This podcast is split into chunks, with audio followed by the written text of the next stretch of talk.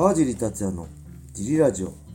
はい皆さんどうもです、えー今日も茨城県つくば市並木ショッピングセンターにある初めての人のための格闘技フィットネスジムファイトボックスフィットネスからお送りしています、はい。ファイトボックスフィットネスでは茨城県つくば市周辺で格闘技で楽しく運動したい方を募集してます、はい。体験もできるのでホームページからお問い合わせをお待ちしてます、えーそしてジムやクラッシャーのグッズも絶賛発売中です、はいえっ、ー、とねパーカーはいやロンティーなどもね何種類もロンティー T シャツあるんで、はいまだね見てない人はねこのラジオにも載せてあるホワイトボックスフィットネスのベースショップを覗いてみてぜひね好みのものを購入していただけると嬉しいですお願いします。はいそんなわけで、はい。よえー今日もレター行きましょう、はい小林さんよろしくお願いしまろすしくお願いします。今日のレターは、はい。えー川地さん小林さんこんにちはこんにちは。今日は雷神ですが、はい。ロシアでもヒョードルがやってくれました、はい。えー時代を築いた皇帝の大勝利、はい。生涯戦績40勝6敗と決して悪くないのですが、はい。皇帝だからこそ常に勝利が求められる。負けてしまうとみんなが楽天してしまう、はい。えー川地さんから見て今のヒョードル。はい。そして全盛期の化け物具合をぜひ語ってほしいです。はい。はいありがとうございます。これあれですね。日曜日ですですよねはい。えっ、ー、とね、僕もね、見ようと、リアルタイムに見ようと思ってね、はい。もう何時頃やったんだ朝だったんですよね。4時か5時頃起きて、はい。えースマホで見てたんですけど、はい。あのー YouTube でやってたんですよ、ベラトールロシア大会。はい。けどね、前座でまた寝ちゃって気づいた朝になってました。うんすごかったですね、けど、やっぱパンチは強いし、何なんだろう。うんまあ、なんで60億分の60億。60億分の1っていいキャッチコピーですよね世界最強の。ね皇帝ヒョードル。えー、っとねまあ前席強かったんですけどけどそもそもねなんだろう。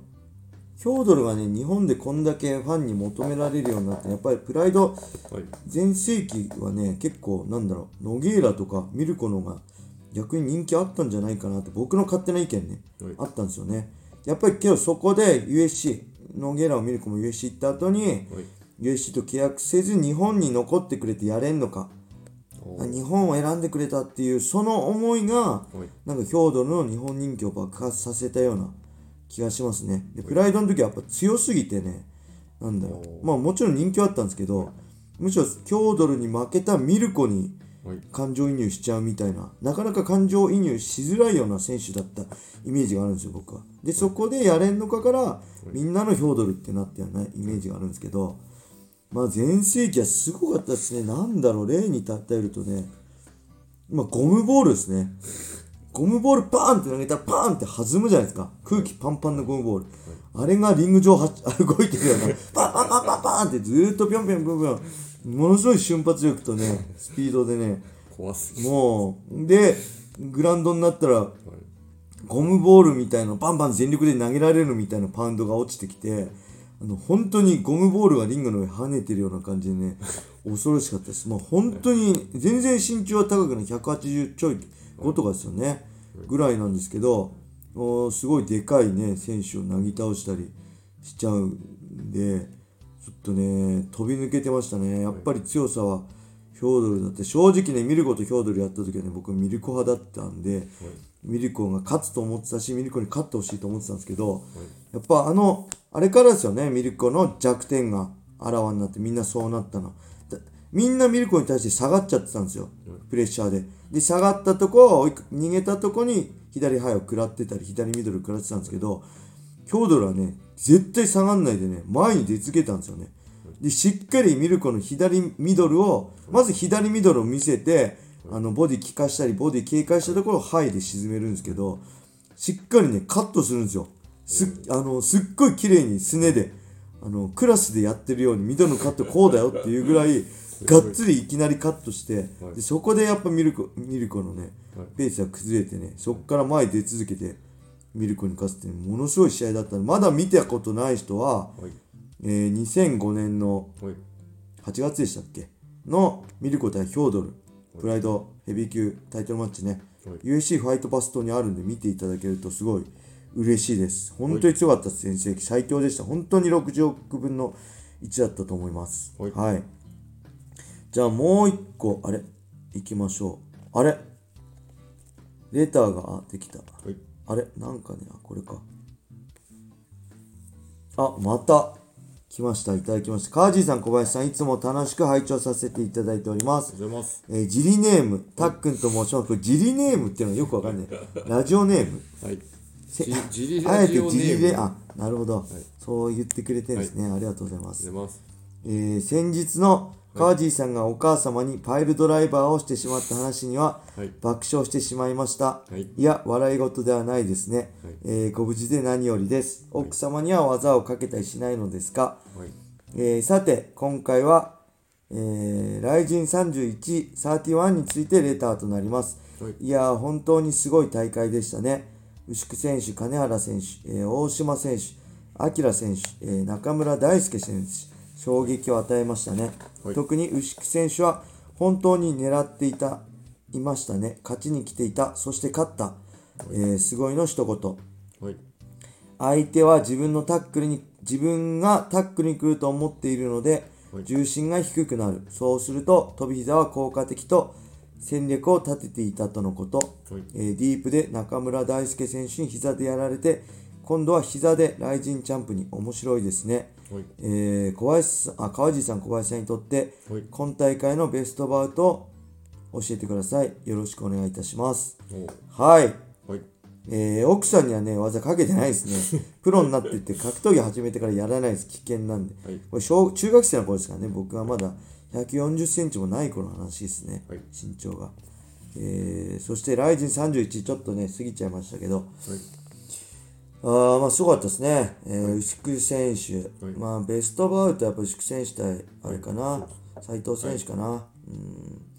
まあ、前のね、あれはラジオでも言ったけど、このままいけば多分牛久選手ペース握って、はい。えー、2ラウンド 3, 3ラウンド。2ラウンド後半から3ラウンド牛久ああ違う違う違う。斉藤選手ね。斉藤選手はペース握って斉藤選手ペースで判定いくんじゃないかなと思ってたところの飛び膝だったんで、はいあのーもうしてやったりというかすごいですね。牛久選手僕本当に練習仲間としてねずっとパレスタン松尾で2年前までね毎週練習してたしはい。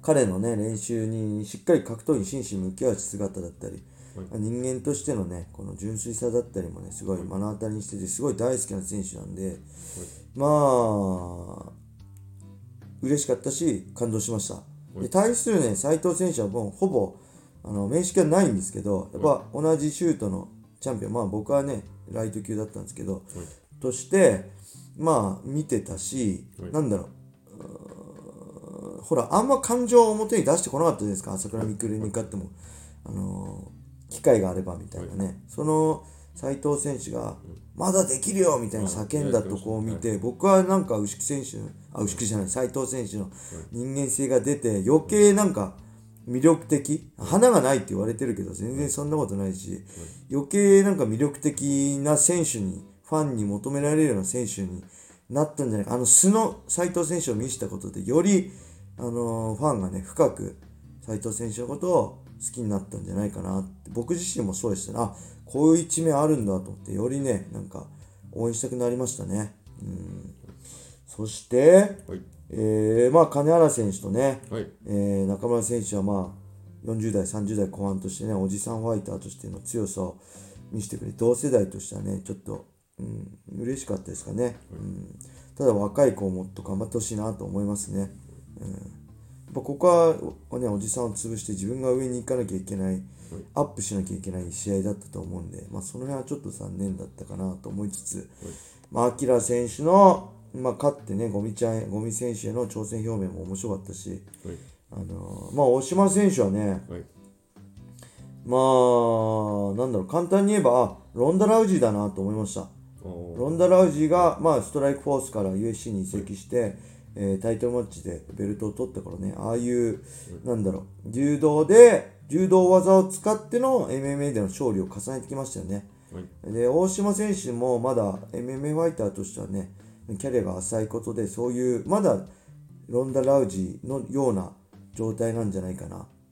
で、そこからロンダ・ラウジーはどうなかどうなったかっていうと、はいしっかりした MMA ファイターの前に、まあ、敗れ去ってタイトルを明け渡したんで、はいえーまあだから数年前の USC のね、そのが今の雷神のリングで繰り返されるのか、まあ、そのと同じだと思うんですよね。でそこで大島選手が、あのー成長して MMA ファイターと成長するのか、はい。